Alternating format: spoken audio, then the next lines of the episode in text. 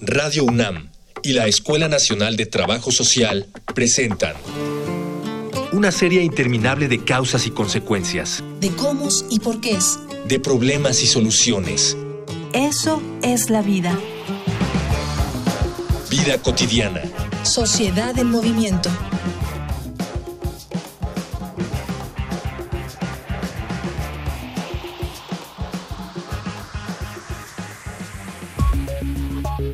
Mediante la observación del ciclo de la vida, las culturas antiguas relacionaron la figura femenina con la abundancia natural y la fertilidad. Es por ello que en sus representaciones divinas del mundo, más de una civilización le otorgó un carácter materno a la tierra, al mencionarla como la gestora de todo ser vivo en ella. Así, la idea de una madre tierra ha acompañado a la humanidad desde sus orígenes, pero de una forma muy distinta a como podríamos considerar, por ejemplo, a los dioses creadores. Bajo la concepción de estos, somos criaturas hechas a su semejanza para cumplir una misión en la tierra. En cambio, en la idea de ser engendrados por la madre tierra, somos parte de ella, nos protege y la protegemos en agradecimiento, la alimentamos y ella nos alimenta de vuelta. Nosotros somos uno con ella. Eso es lo que no debemos olvidar. Por ello, para esta emisión de Vida Cotidiana, Sociedad en Movimiento, celebraremos el Día Internacional de la Madre Tierra, al hablar sobre la educación medioambiental con la maestra María Luisa Moreno Rivera, profesora de la Escuela Nacional de Trabajo Social, y con el licenciado Irving Vázquez Cruz, profesor de la Escuela Nacional de Trabajo Social. Dialogar para actuar, actuar para resolver.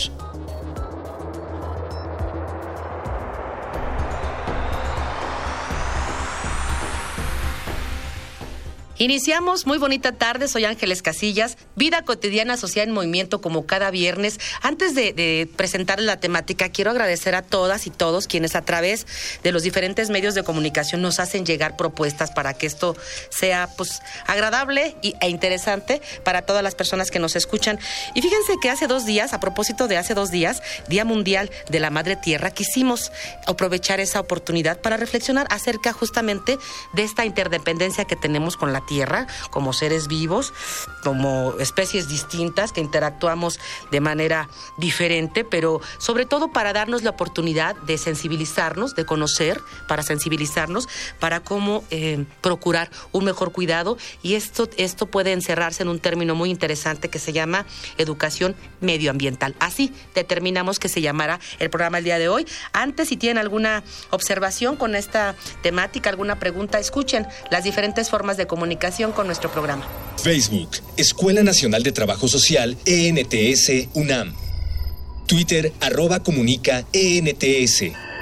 Instagram, comunicación ENTS. Ya regresamos, ya notaron los medios de comunicación. Estamos, ya saben, en la Colonia del Valle y me da mucho gusto recibir a dos académicos de la Escuela Nacional Trabajo Social, la maestra María Luisa Moreno, maestra muy bienvenida a tu programa. Muchas gracias, Ángeles. Encantada. Y por supuesto quiero agradecer al maestro Irving Vázquez que haya aceptado nuestra invitación. Maestro Irving, muy bonita tarde. Gracias, de verdad. Muchas gracias, maestra. Y un saludo a todos nuestros radioescuchas. Exactamente, porque ellos nos escuchan. Hay muchas personas, ¿eh? No solamente jóvenes, también personas mayores que nos escuchan, amas de casa, etcétera. Para ellas y ellos hacemos nuestro programa.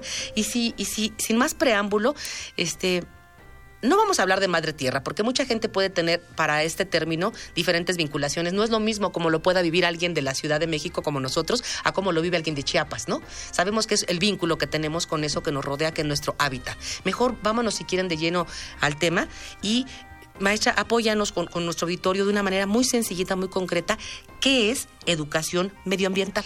Pues miren, yo podría decirles que de acuerdo con lo que hacemos en las comunidades, la educación medioambiental es una estrategia, pero no solamente de esta ciudad o de las grandes ciudades que padecen problemáticas ambientales muy fuertes, sino que es una estrategia global frente al daño que le hemos hecho a nuestro planeta, que el calentamiento global se refiere precisamente a todo ese daño que le hemos hecho, no solamente por consumir o por trabajar con eh, eh, productos del carbono o productos derivados del petróleo, sino por nuestras mismas actividades diarias, por la forma en la que consumimos.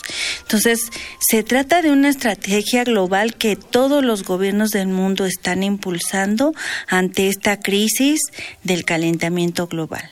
Pero también la educación medioambiental puede ser una política pública impulsada desde cada eh, eh, municipio, localidad, desde cada entidad, para precisamente hacer frente a los problemas ambientales, la contaminación del agua, del suelo, del aire que estamos sufriendo. Entonces, les diría que se trata de esta forma de enfrentar a través de nuevos valores, de nuevas conductas, la problemática que generamos en nuestra vida cotidiana y que afecta a otros seres vivos y en general a todas las a todas las personas en el mundo. Qué bueno que lo señalas así en todos los aspectos que puede llegar a, afectar. Tengo una pregunta, maestro Irving. Y bien decía, bien decía el, al inicio del programa, Día Mundial de la Madre Tierra. Y después de ahí se deriva este cuidado que le debemos, porque es nuestro hábitat, a través de la educación socioambiental. Pero por supuesto que los entornos, los ambientes y las poblaciones somos diferentes. Ya decía la maestra, todos a nivel mundial estamos enfrentando algo que estamos haciendo en, pues, en detrimento de nuestro propio ambiente y salud. ¿Cómo sería desde el contexto de México, ya no nos vamos a, lo internacional, cómo contamina, cómo perjudica, qué tipo de productos tan nocivos que caracterizan al daño que nosotros le estamos este, dando a nuestra madre tierra desde el contexto de México, por ejemplo. El contexto cotidiano es preciso retomar eh, el día a día. Eh, la movilidad traeríamos para comenzar, la movilidad es un proceso que conlleva diferentes elementos de contaminación, el uso de transportes de vehículos privados, el uso de, hidrocarburos que generan un ambiente de contaminación. Eh, también entender que, a nivel nacional las políticas industriales han sido muy flexibles en el uso de, ciertos recursos que contaminan el medio ambiente. De los desechos no hay un cuidado eh, adecuado de los desechos de las empresas, de las industrias pero también en nuestra cotidianidad de día a día, nosotros eh, manejándonos con un sistema familiar, en este sistema familiar nosotros también contaminamos. Y a veces no somos sensibles ante estas situaciones, eh, el cómo ocupamos los recursos, el uso de la energía, cómo se produce la energía, no entendemos que tal vez el dejar un una luz encendida puede producir una emisión de, de gases efecto invernadero. Por otro lado, también el poco cuidado que se le tiene a los sistemas eh, ecológicos, a la biodiversidad, eh, vaya, son diferentes elementos, el cuidado del agua, los océanos, eh, el apoyo y el no apoyo mediante las políticas públicas a las regiones económicas y cómo no se ve una idea de sustentabilidad y se le da más peso a la, a la sostenibilidad, una idea económica, administrativa y política. Estoy preocupada porque todos los elementos que nos, que nos plantea el maestro Irving es, quiere decir que prácticamente en toda mi vinculación como persona, puedo estar en esa vinculación para la satisfacción, digamos, de los requerimientos de la vida, para mi relación con los demás, sin querer, estamos dando una afectación porque no estamos siendo conocedores del uso que le estamos dando ni a lo que eh, procuramos para nuestra subsistencia ni a los desechos como, como le señalaba, ¿no? Ni en cuanto a personas ni con cuanto a industrias. ¿Qué medidas? Porque algunos dicen, esto es una moda, ¿no? De manera irresponsable señalan que si es una moda la, educación medioambiental. No, creo que no es una moda. ¿Hay alguna normatividad, algo que esté regulando de manera internacional, maestra, estas, eh, pues, lineamientos que deben que deben guardarse en cada en cada eh, sociedad en cada país pues desde las Naciones Unidas se han eh, definido los países han acordado diversas medidas para implementar a nivel global. Eh, Mm, las se supone pues que esas medidas acordadas a los que todos nos comprometemos como países, porque enviamos a nuestro representante, las debemos asumir, pero resulta que no llegan o no no se no operan a nivel ya de la vida cotidiana a nivel individual más que en una mínima parte. Por ejemplo, el año pasado, en, eh, que hubo una reunión mundial para eh, con el tema de, mm, me parece que el tema fue, eh, oh, híjole, no recuerdo, perdón, pero el año pasado se acordaron una serie de medidas en las que precisamente se trataba de reducir ¿no? las emisiones de gas, de efecto invernadero y tratar de controlar esas emisiones. A lo mejor nosotros no las vemos como personas que andamos en la calle, en nuestro coche o en nuestra bicicleta o en nuestro en el transporte público, lo vemos como que qué tanto me afecta o qué tanto estoy yo colaborando con esa, esa, esa parte de, de emisiones de gas o qué tanto estoy colaborando también con generar residuos. La procuración ambiental a veces resulta que es pareciera una moda, pero no es una moda es también una forma de, es una posición política.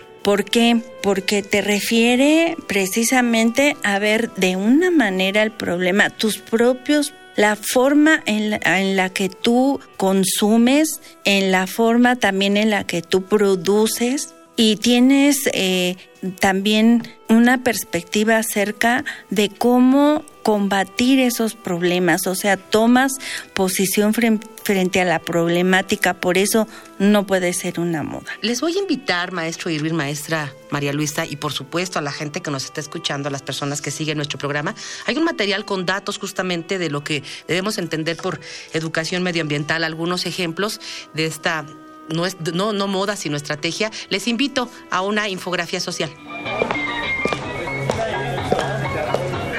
Infografía social. La educación medioambiental constituye un nuevo enfoque pedagógico que se define como un proceso que forma al individuo para desempeñar un papel crítico en la sociedad con el objeto de establecer una relación armónica con la naturaleza. Esto se busca lograr al brindarle elementos que le permitan analizar la problemática ambiental del mundo en el que habita y conocer el papel que juega en la transformación de la sociedad a fin de alcanzar mejores condiciones de vida debe impartirse a personas de todas las edades, en todos los niveles y modalidades educativas, con la finalidad de que éstas comprendan la naturaleza compleja del medio ambiente, resultante de la interacción de sus aspectos biológicos, físicos, sociales y culturales.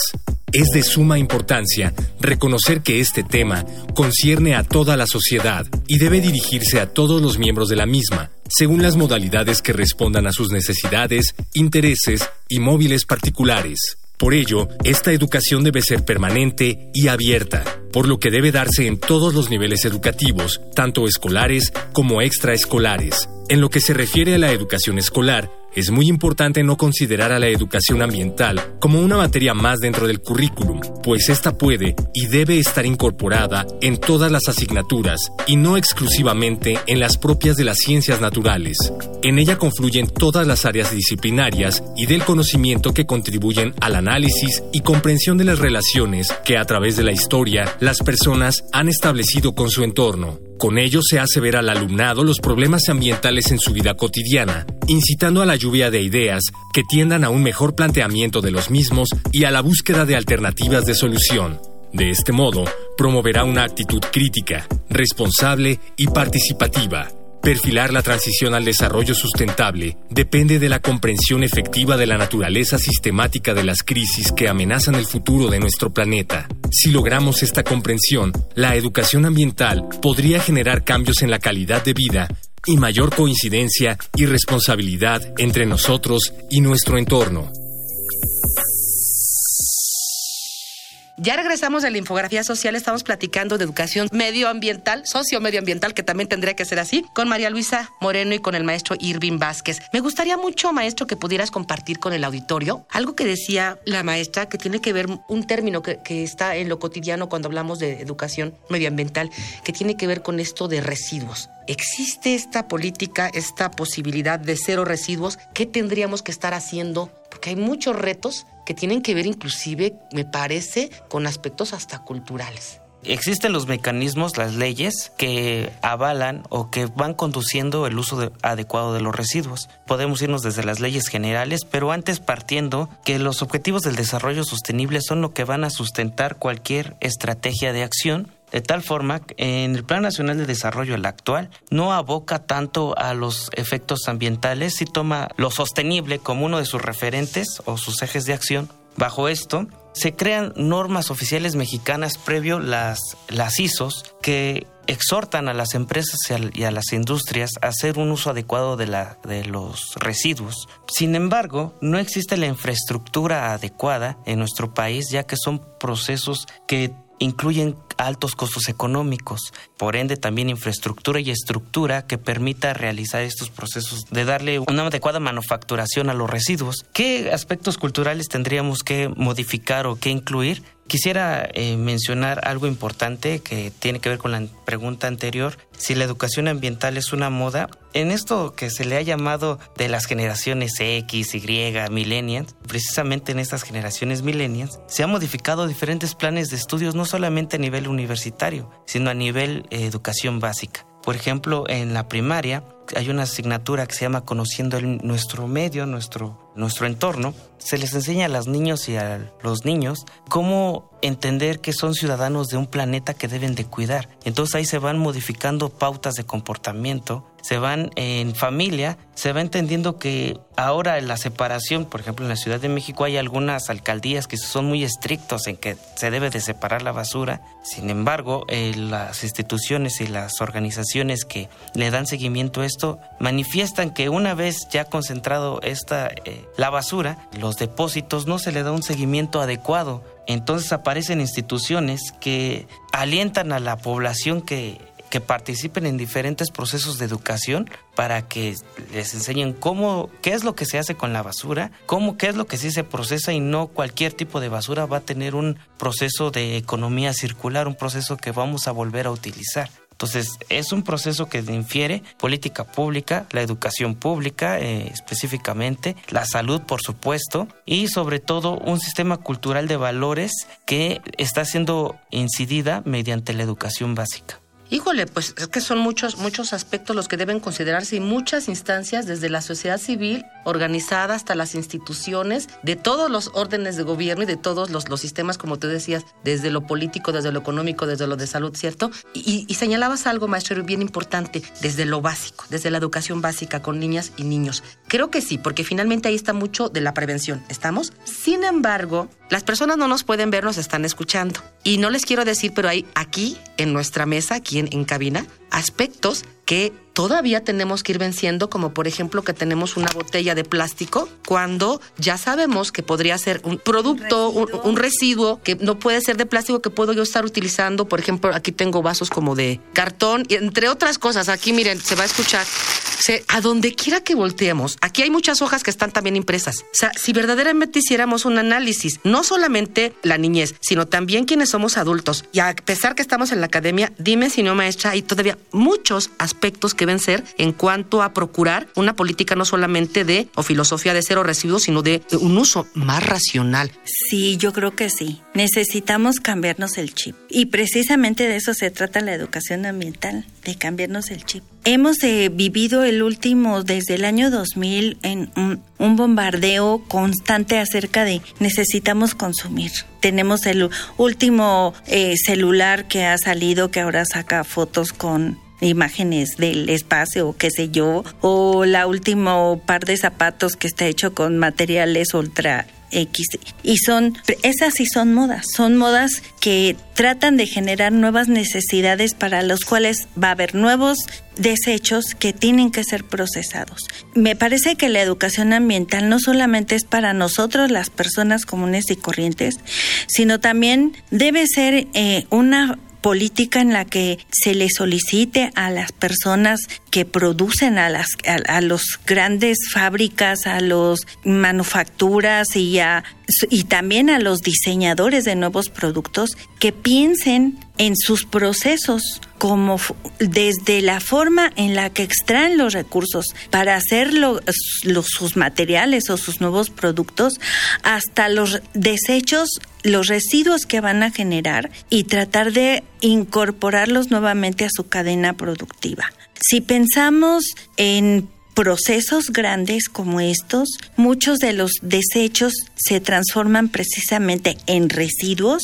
que pueden ser reutilizados. Cuando decimos basura, nos hablamos de este contenedor en donde hay papel, plástico, este vidrio, donde hay latas y no podemos recuperar gran parte de esos residuos que sí lo hace a través del reciclaje, a través del, de la separación de la basura podemos generar residuos. Deja de ser basura, pasa a ser residuo y puede ser reutilizado o reciclado para generar otros productos. Y de eso se trata la educación ambiental, de pensar en procesos generales que nos permitan respetar el medio ambiente, respetar a otros seres vivos y desde luego a la naturaleza. Por supuesto. Mira, todo lo que señalas, decía mi abuelita que nadie sabe lo que tiene hasta que lo pierde. Entonces, de verdad, hasta cuando nos enfrentamos a situaciones verdaderamente vulnerables en cuanto a mi relación con la madre tierra, como lo decimos, es cuando tomamos esa parte de conciencia o cambio de chip como el que, el que aludes, maestra María Luisa. Si algo distingue a nuestro programa es que nos gusta preguntarle a los demás, si a la gente que está afuera, qué opina o algún testimonio que nos pueda compartir. Les voy a invitar, maestros, a que escuchemos Voces en Movimiento.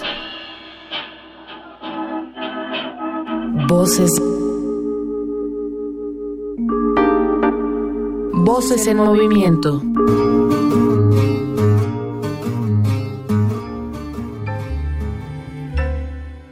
Mi nombre es Severiano Ramos Ramírez. Soy sobrestante a cargo de los trabajadores de limpia en un centro de trabajo de la alcaldía Benito Juárez. Hoy los ciudadanos tienen la obligación de hacer una separación de basura para poderla entregar a los recolectores de camión o a los compañeros de barrido. La separación de basura se compone en dos partes, que es la orgánica y la inorgánica. Yo les recomendaría que es necesario que se, se haga la separación, porque muchas veces la gente la ciudadanía dice es obligación. No, la obligación es de todos. De todos, de todos tenemos que contribuir porque la ley lo dice muy claro. El vecino tiene la obligación de entregar separada su basura para que así los camiones y los compañeros de barrido ellos reciban la basura separada. Pero casi mucha gente no lo hace, no lo hace. Al principio cuando entró en vigor la ley empezaban la separación, pero ya después como que no hay un, no sé, una sanción en contra de un vecino que no lo haga. Siempre ha sido ese el problema de que los vecinos, para, eso te pagan. Como uno trabajador de limpia, para eso te pagan y tú separas. Ese es tu problema. Y con groserías muchas veces nos insultan que nos hacemos tal y que nos hacemos lo otro y por eso yo pago impuestos. ¿sí? Pero en realidad eh, es una ley que todo el ciudadano debe de cumplir. Desgraciadamente no lo hace. Algunos son muy conscientes, muy conscientes porque sí entregan su basura separada. En el caso de esta alcaldía, casi la mayoría, estamos hablando del 70% que entrega su basura separada, pero el otro 30% no le entrega. Es el que todavía a ellos no les cae el 20%. Ya se acerca el basurero a llevarse lo que no sirve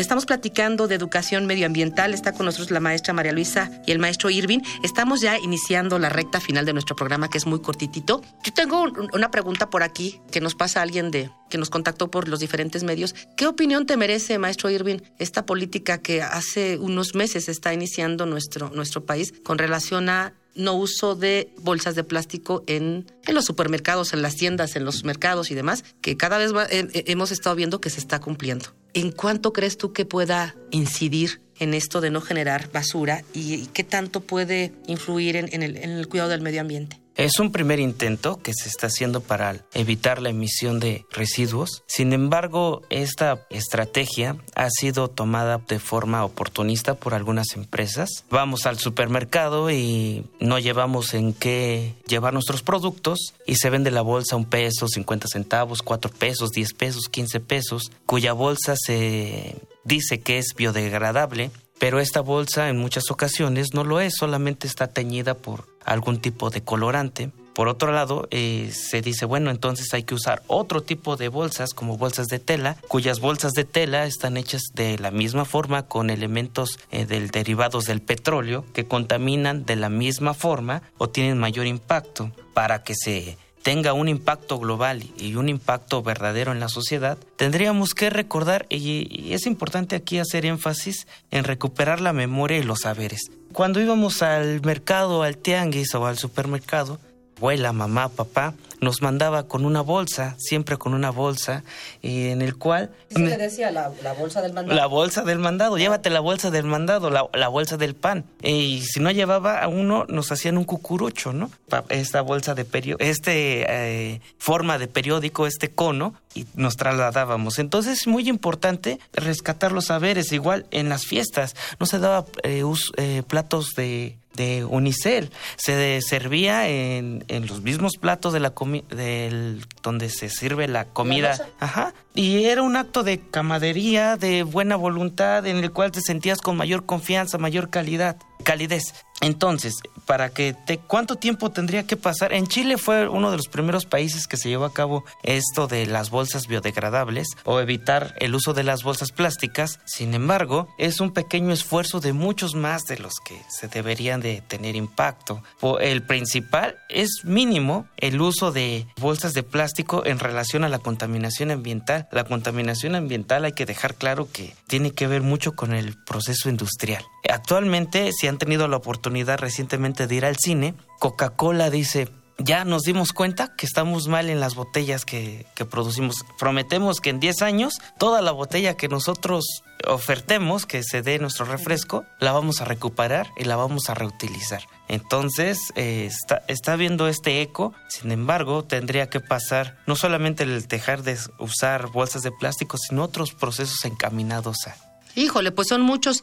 Porque, por ejemplo, me quedé pensando en esto que decías, eh, todo contaminamos y hasta la energía. Pues nada más me quedé pensando en la industria de los foquitos de Navidad, donde ahora todas las casas, el, el, si antes había una corona o el arbolito de Navidad te iluminaba, pues ahora impresionantemente vemos zonas residenciales o en, en colonias populares el uso excesivo de esto, como tú decías, que no se apaga toda la noche. Estamos terminando nuestro programa. Soy Ángeles Casillas. Me voy a despedir antes dando gracias a toda nuestra producción, nuestro productor Miguel Alvarado, hoy en los controles Miguel Ángel Ferrini, en la producción ejecutiva Jorge Herrera, en la información Caro Cortés, por supuesto el apoyo de Mónica Escobar, la coordinación de Araceli Borja, como, como parte de la Escuela Nacional de Trabajo Social. Les deseo una excelente tarde. Coincidimos el próximo viernes. Muchísimas gracias. Vida cotidiana es una coproducción entre Radio UNAM y la Escuela Nacional de Trabajo Social.